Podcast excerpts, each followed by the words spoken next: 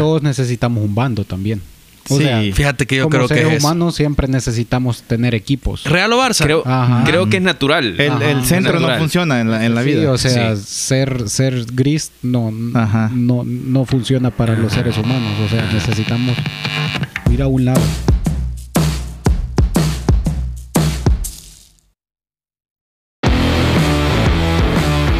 Bienvenidos a un nuevo episodio de Relevante. Estamos listos para tener una conversación. Aquí está Daniel, Marcos, Marco.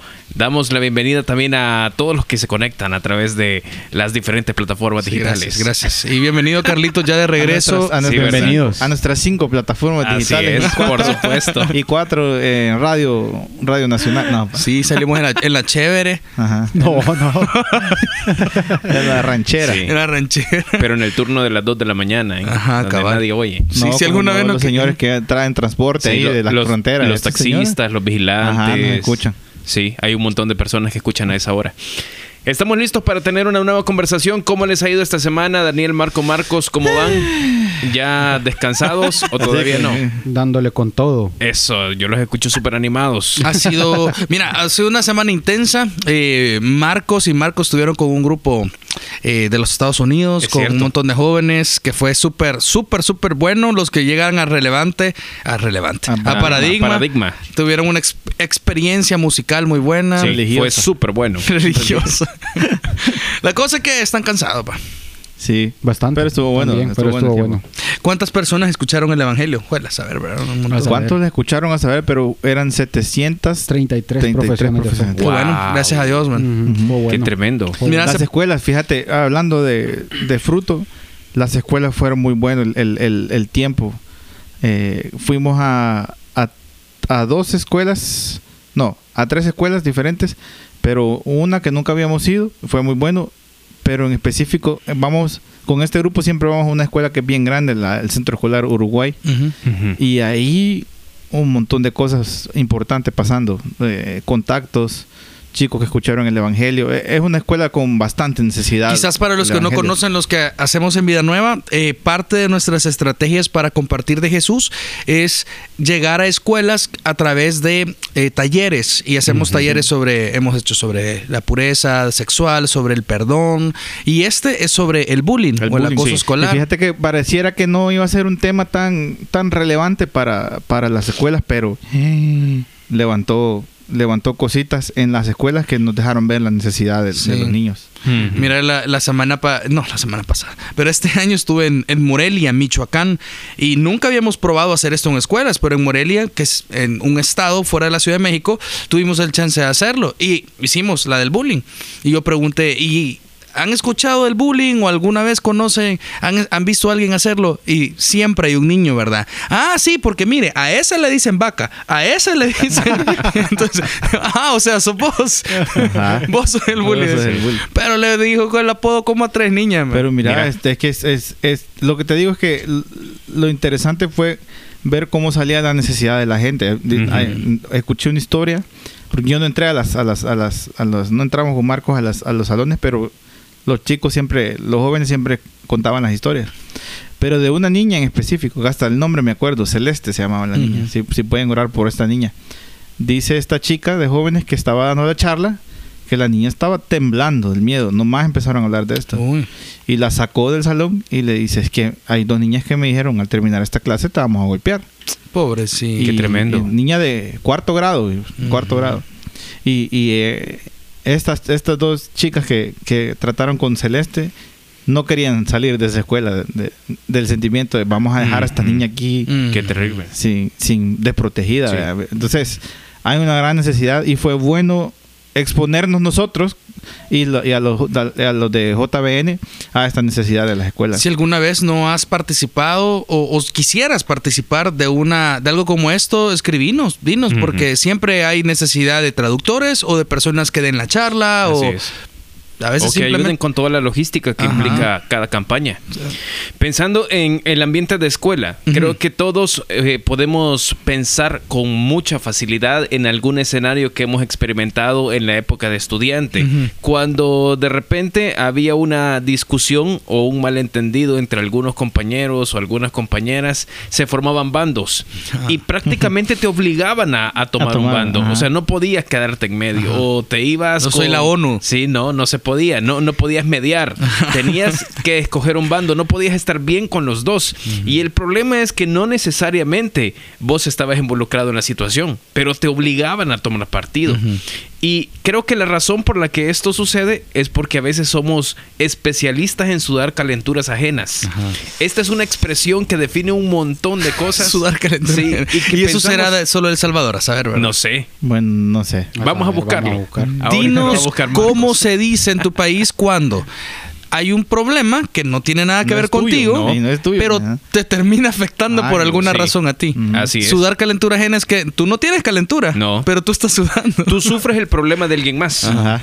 Eso, de eso se trata. Entonces Pero lo- pensamos. lo, sufrí de una manera bien profunda. O Sí, sea, que claro. ya se vuelve parte tuyo casi. Claro, se- lo haces personal. O sea, lo que sentiste por Shakira y Piqué, ¿verdad? ¿De Así qué, de es, qué bando te cabal. fuiste? Ese es- cabal, cabal, cabal. O Así por fue. la otra de la del la del Jack Sparrow. Ah, la sí, Amber Heart. Amber Ah, Heart. sí. Ah, es cierto. Antes también tenías, que estar en un bando es cierto, también. sí. Ajá. Mira, pero es impresionante porque cuando uno está en la época de estudiante, uno ve un montón de casos así. De los, los compañeros que se hicieron novios y de repente cortaron y entonces eh, te obligan a que tomes un bando Pues sí. y si le hablas, si sos amigo de ella, no puedes ser amigo de él y entonces es terrible. Y uno piensa que a medida uno va creciendo, esas cosas van No. quedando atrás.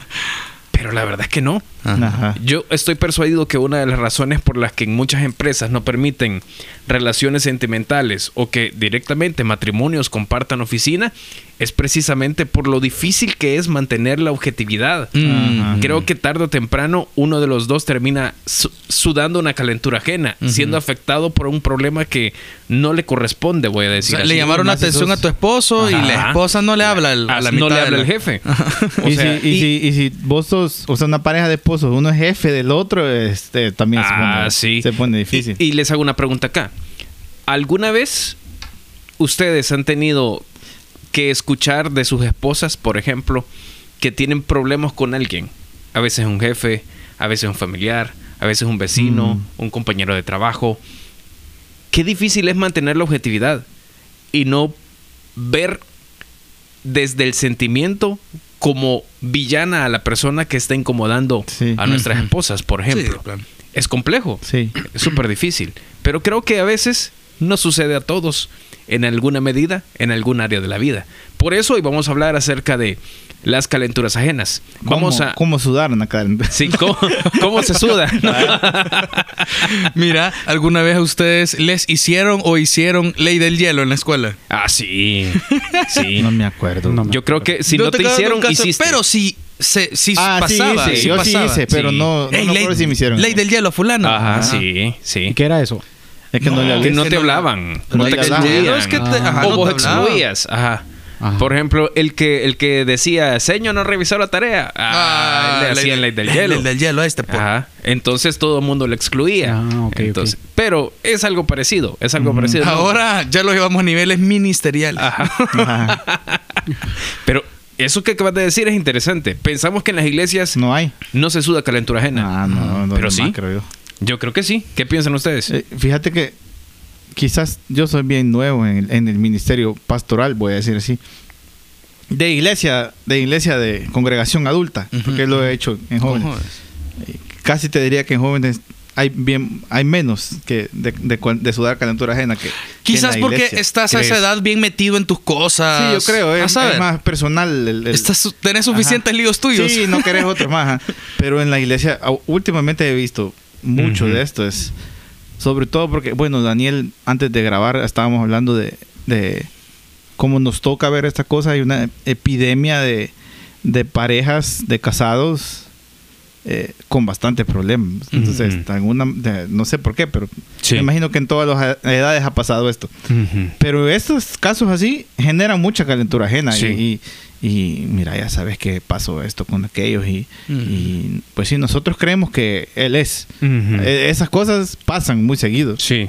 en, en- en el ministerio y en, en- y en la vida en general. Yo sí veo que hay un montón de relaciones que se han roto Mm. o por lo menos no se sienten cómodas estando las unas con las otras por algo que no necesariamente te hicieron a ti. Ajá. O sea, es- no te lo hicieron a ti, no tienes todo el contexto, eh, o quizás hasta ya se arreglaron. Yo no sé si ustedes eh, lo, han, lo han aconsejado, pero por ejemplo, cuando estamos haciendo con mi esposa la consejería prematrimonial con alguien, yo siempre les, les animo a las parejas a que tengan cuidado a la hora de tener conflictos incluir a sus padres. Sí.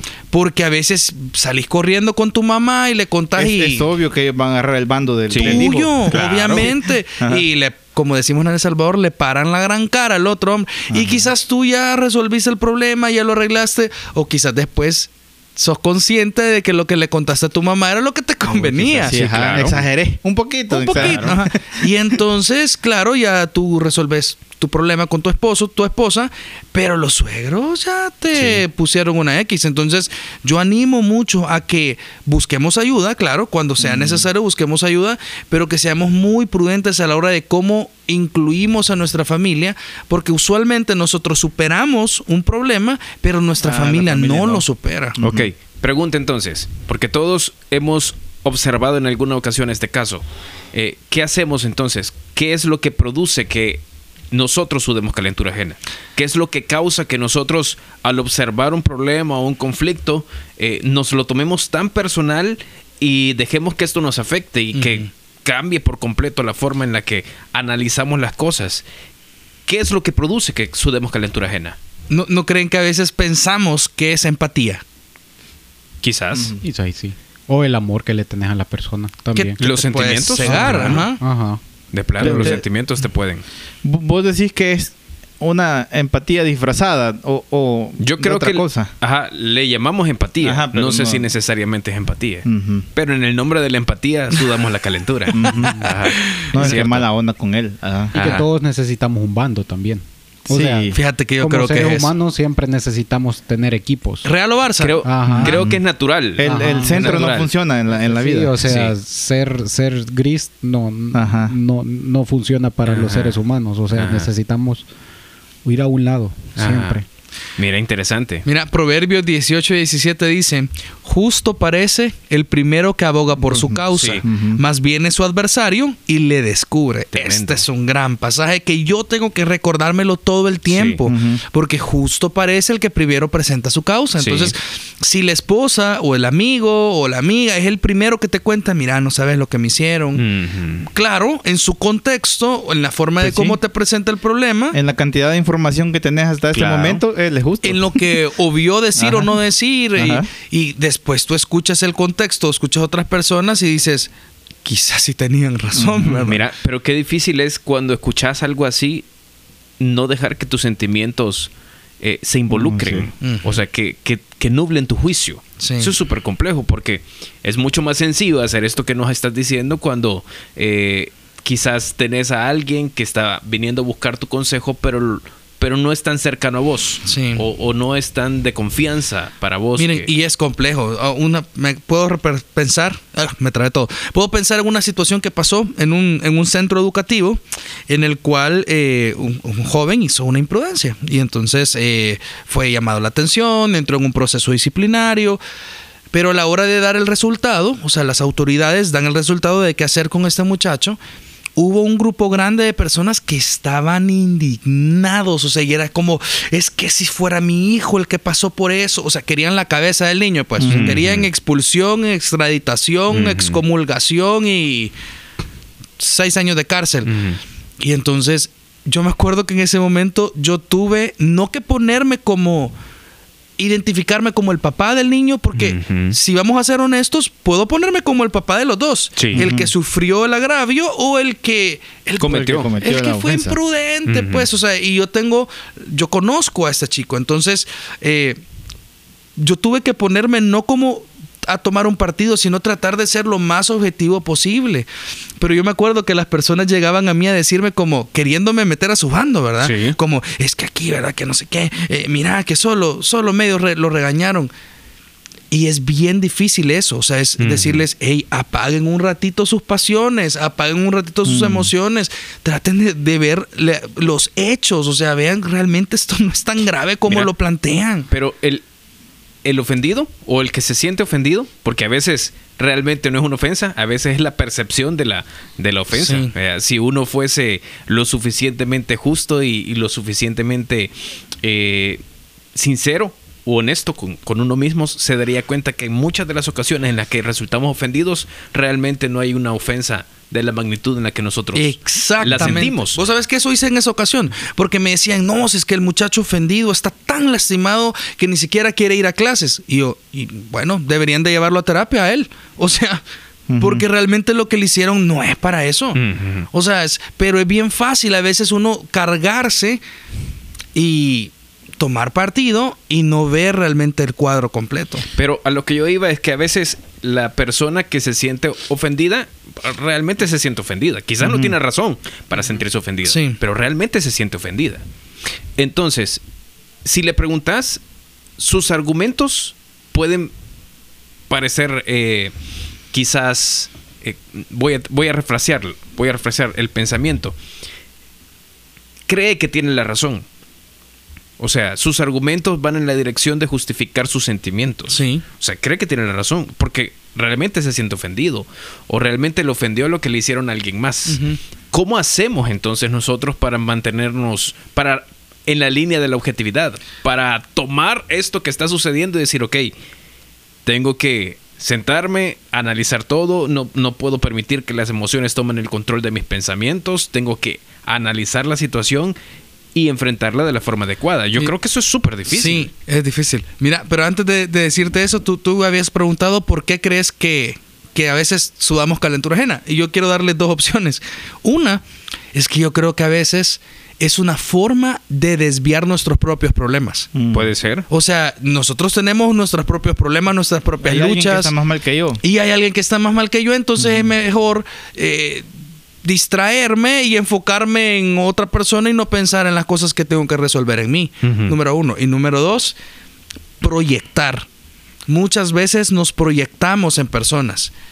Y cuando tú estás hablando con alguien que está sudando una calentura ajena, lo único que necesitas es dejarlo hablar suficiente y vas a darte cuenta que de repente la situación se trata de él o ella. Y como, porque te estás proyectando en la persona. Estás pensando como a ti alguna vez hace años te hicieron lo mismo. Y contigo no fueron justos. O sea, y ¿cómo con- te identificas con la otra? eso, eso le llaman proyectar, pues, o sea, que tú te proyectas en la persona y es como, no lo hagas, no se trata de ti, se trata, tú me decís que lo que estás haciendo es sentir empatía por la persona, ¿ok? Entonces, no se trata de ti. No se trata de que cuando a ti te pasó, te fue mal y sigues lastimado o lastimada y sigues con heridas y no has vuelto a tener una buena relación. No, no se trata de, de ti en este momento. Si tienes un problema, te ayudamos y hablemos. Pero creo que a veces se trata de eso, fíjate. Como que me identifico con la persona y siento que se trata de mí. Ok. ¿Creen ustedes que hay un área en la que se suda más calentura ajena, que es más común observar esto? ¿O una etapa en la vida en la que esto sea más común? ¿Sí o no? ¿Piensan que es general? No. Mm, No, no creo que sea de etapas, fíjate. Ok. Cuando uno es niño, su, su, su, ¿cómo se llama?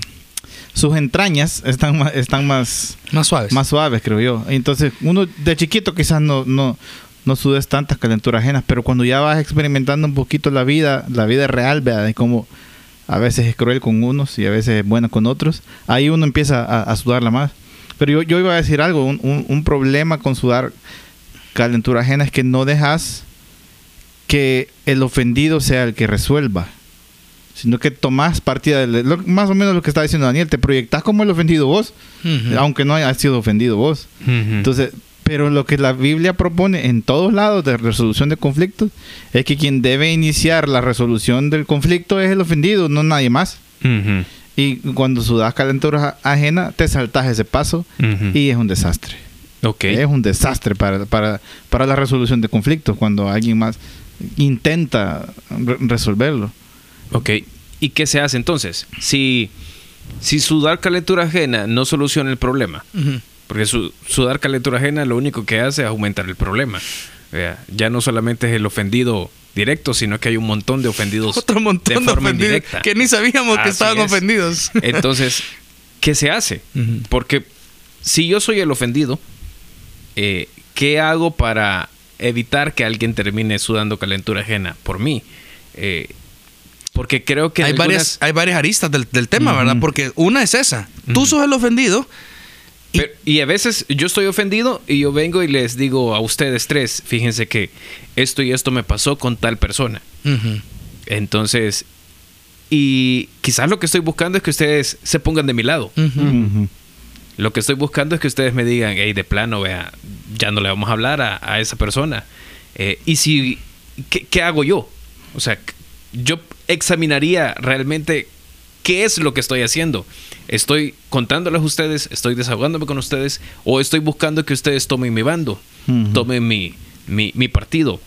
¿Y ¿Qué debería hacer la persona que se siente ofen- ofendida? ¿Qué debería hacer la persona que se siente agraviada? Que la mayoría de veces cuando, cuando hay una situación, este, contamos solo el nuestro lado Ah, de, claro. la, de la situación. Entonces te, te acercas y contás tu problema, pero simplemente solo has dicho tu lado de la, De la historia. de la historia.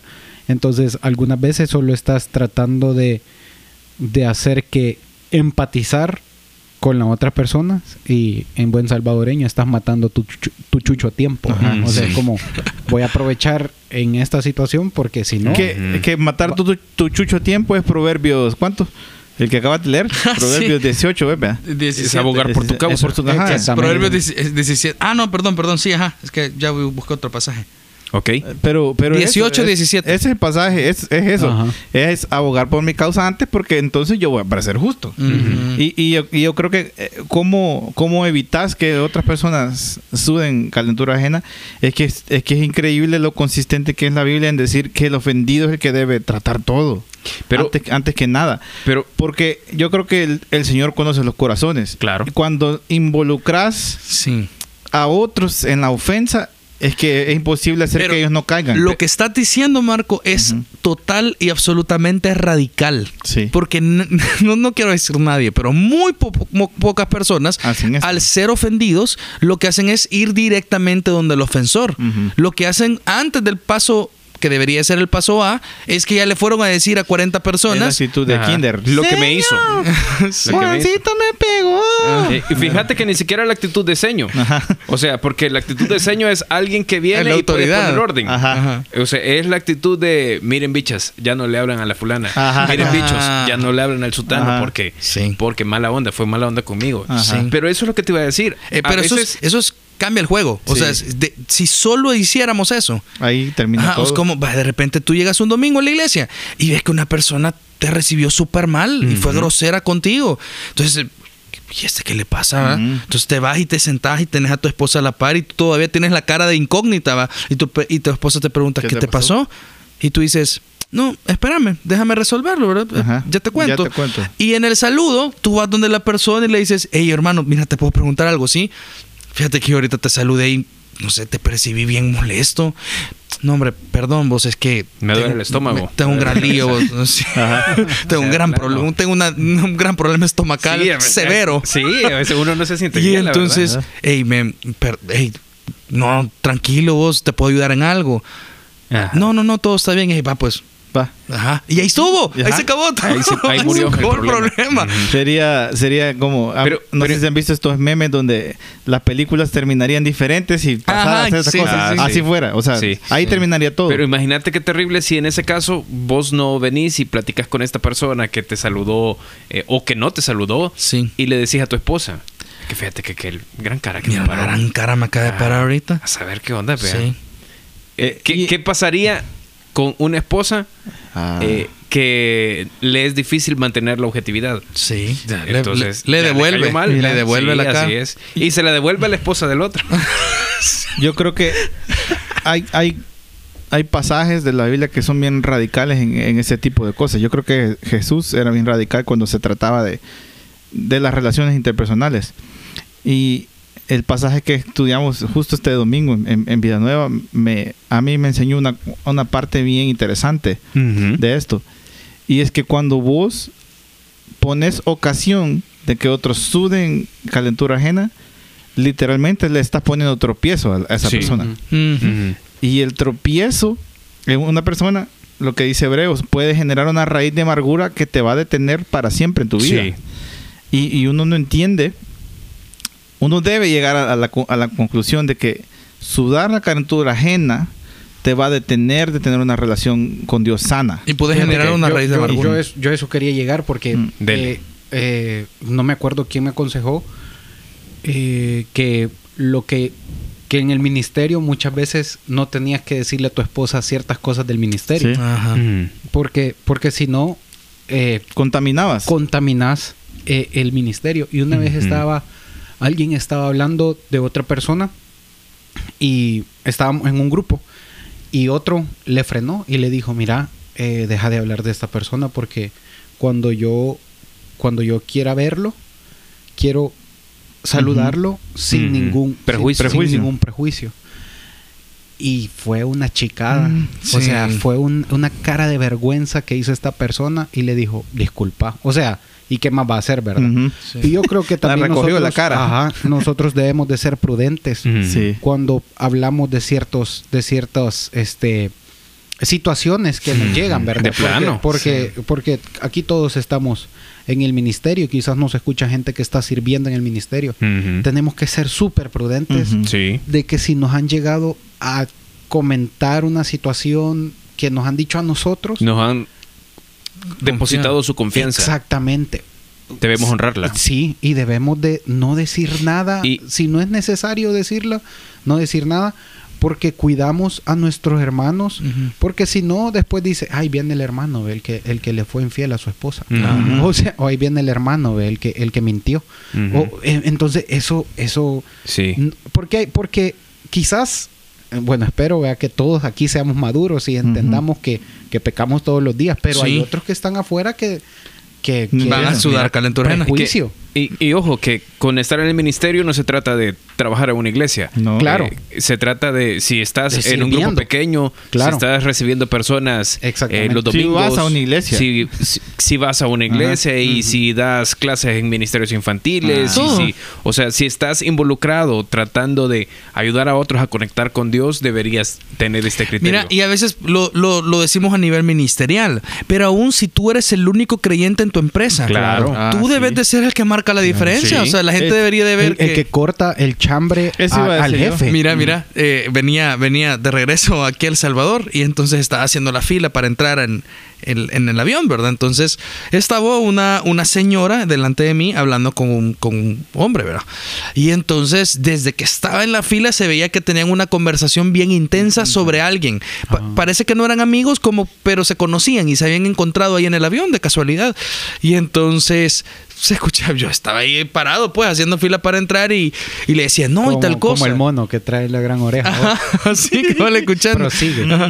Y entonces le decía, eh, y entonces me hizo tal cosa. Y fíjese que no, y yo lo que pienso que es un gran hipócrita. Y hay un momento en donde la persona que está escuchando la historia le dice, mire, ¿sabe qué? Mejor ya no me cuente, le dice. No, pero es que si yo le digo, no. Y entonces la para y le dice, le estoy diciendo literalmente, ya no me cuente. Ajá. Así le dijo y la paró Ajá. en seco.